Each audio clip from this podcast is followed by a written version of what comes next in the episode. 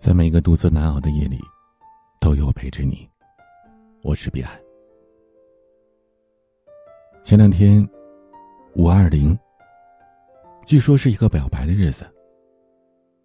每一个人都想和自己最心仪的那个目标有一个完美的约会，但有些人是最佳选择，那就有一些人注定是 Plan B，而这些人就是咱们口中。不上不下的暗恋着。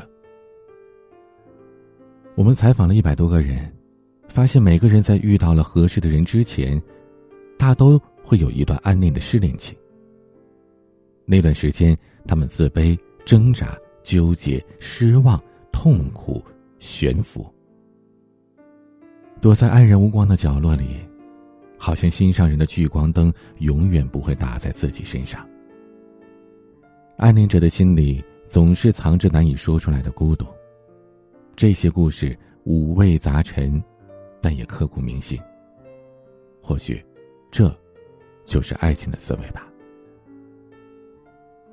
暗恋的第一种孤独，等待。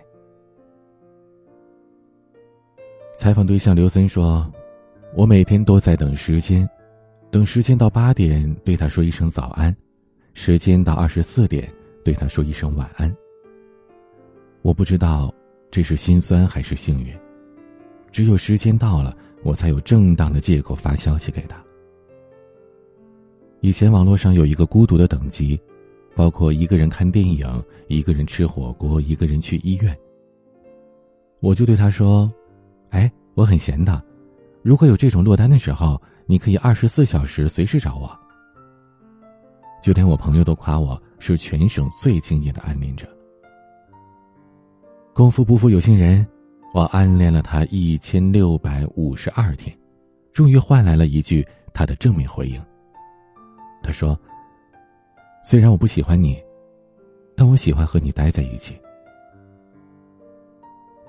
圆圆说：“关于暗恋，我太有话语权了，我每天要打开那个没有新消息的微信置顶好多遍。他不和我说话的时候。”我内心 O.S 出无数种他和别人在一起的画面。看到对话框上显示着对方正在输入，我的心情瞬间就从乌云密布变成了阳光普照。他不会发很长的段落给我，基本上都是表情包来回复，但是我还是会把他发的每一个表情包都收藏起来，这样算不算是舔狗啊？暗恋的第二种孤独。世间，文文说：“说了晚安之后，我的夜晚才算开始。躺在床上翻他的微博，一口气翻到了第一条，顺便把他在微博里艾特的人都看完了。最好的死党、高中同学、前任、前前任。不知不觉的，脑海当中就形成了一张关于他的人物关系网。原来，人类的本质。”是挖掘机呀！听友小 P 说，公司组织团建，拍合照的时候，我站在最左边，他站在中间。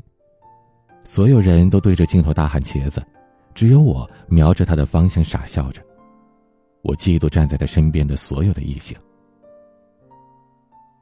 微博里有一个提问，说最不能忍受喜欢的人身边的异性做什么？评论区最高赞的答案是：不能忍受他活着。这就是我的心声。听友子涵说：“我想删除他的对话框，想屏蔽他的朋友圈，想把他的微博设置成陌生人。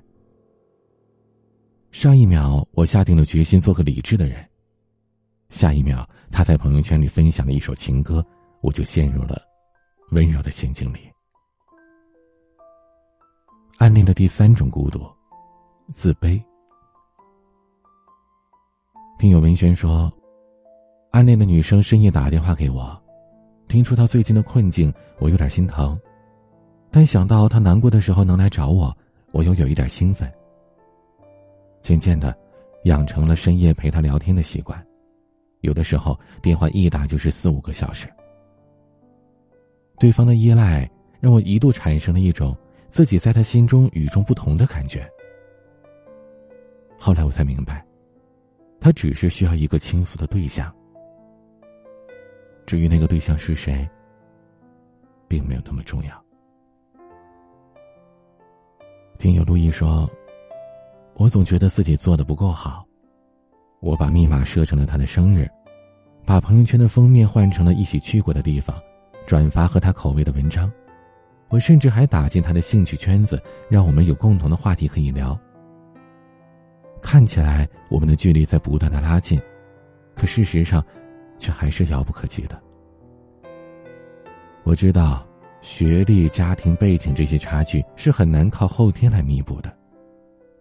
其实我也没有很差呀，但是，没能和他百分百的匹配，就总是觉得差他一等。暗恋的第一感觉呀。就是自卑。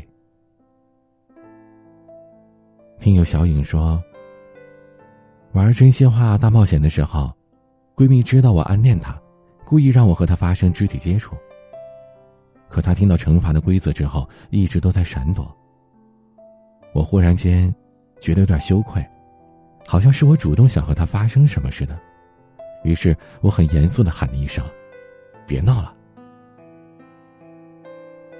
暗恋的第四种孤独，努力。凯文说：“我会去他经常去的便利店买关东煮，明明是精心策划的一场偶遇，可结果某一天撞见的时候，我只是淡淡的说了一句：‘好巧啊。’”听友可乐说：“上大学的时候，女神说要来我的城市旅游，我提前两个星期做了旅游计划。”足足写了七条方案，就算毕业论文，我都没有准备的这么认真。我每天只去食堂打一种素菜，再靠着老干妈拌上米饭，省了一些饭钱。因为直男心中大概都有这么一个想法吧：爱一个人就要为他大把的花钱。女神来我这儿旅行了四天，午饭晚饭都没有重样过，全都是我主动买单的。而他走了之后，我又乖乖的滚回食堂打饭吃了。听友凯松说：“论暗恋，我肯定是最拼的。暗恋的女孩喜欢旅行，而且还是公路旅行。我听到这个小道消息，当机立断，放下了一切事情去考了驾照。后来，他又爱上了各种极限运动，我就跟着去学了潜水、冲浪、攀岩。”我这备胎还没转正呢，都已经把自己练成了时尚全能了。暗恋的第五种孤独，悬浮。听友 Mark 说，我提前两周约他看《复联四》的首映，结果电影开始两个小时之前，他发消息给我，我有一个朋友也想看，不如咱们一起吧。和他单独约会的期待。是再一次落空了。这世界上最遥远的距离，就是他把我当朋友，而我把他当做唯一。听友小猪说：“只要留心，你会发现暗恋者的心事早就写在了朋友圈里。”我发过一条晒自拍的朋友圈，文案写的是“给摄影师加鸡腿”，其实那个摄影师就是他。去网红店打卡，晒了一张美食照片，不经意间露出了一双修长的手，其实那双手也是他的。转发到朋友圈里一篇文章，我配文说自己感同身受，可其实十分钟之前他刚刚转发，我是在对他感同身受。在朋友圈里晒了这么多和他有关的故事，就是没有他本人的正面出镜。夜深人静的时候，我也会疑问。我们到底算是什么关系呢？听友萌萌说：“白天不敢靠得太近，晚上借着酒劲儿假装摔倒，让他扶了自己一下。我们是多年的知心好友，这是最大的优势，也是最大的劣势。两个人都担心，如果前进一步，可能以后连朋友都做不成了。所以过了这么多年，我们还是没有能够变成情侣关系。”我听到过许多只差一点点的故事，可就是这么一点点，最为致命。听有洛文说：“我怕你不幸福，又怕你和别人太幸福。”暗恋的第六种孤独，好人。小 K 说：“既然放不下，那就不如用朋友的身份赖在他身边吧。”有人说我这样很廉价，可我真的想通了，不被需要的暗恋者才是真的痛苦。被需要的暗恋者虽然不被重视，但也会很快乐吧。听友伟强说：“我应该是最潇洒的暗恋者了。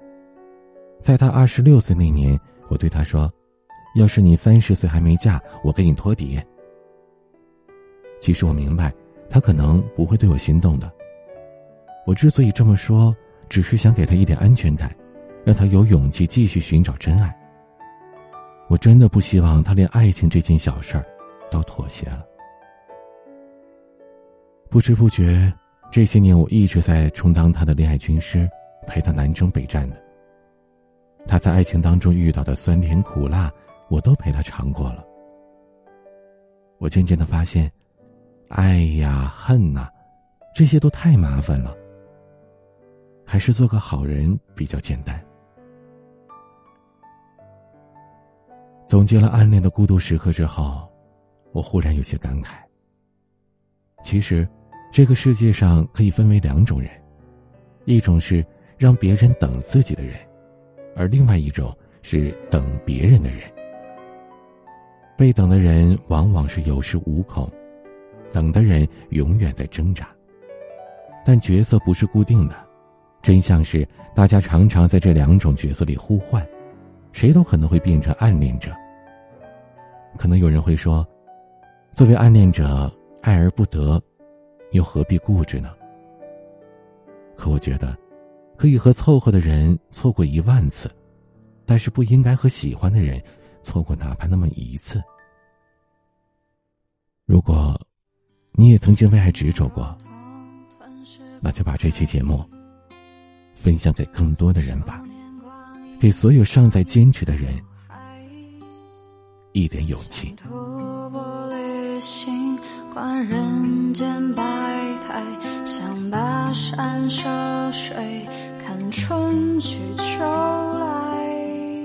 关于暗恋，你还有哪些故事想分享呢？欢迎添加我的私人微信号：彼岸幺五零八幺七，彼岸拼音的全拼加数字。幺五零八幺七，我是彼岸，晚安。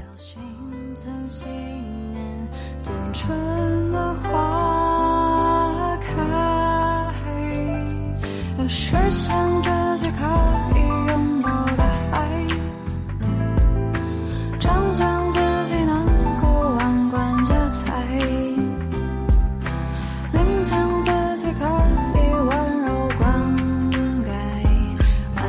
自己蛋糕的语气。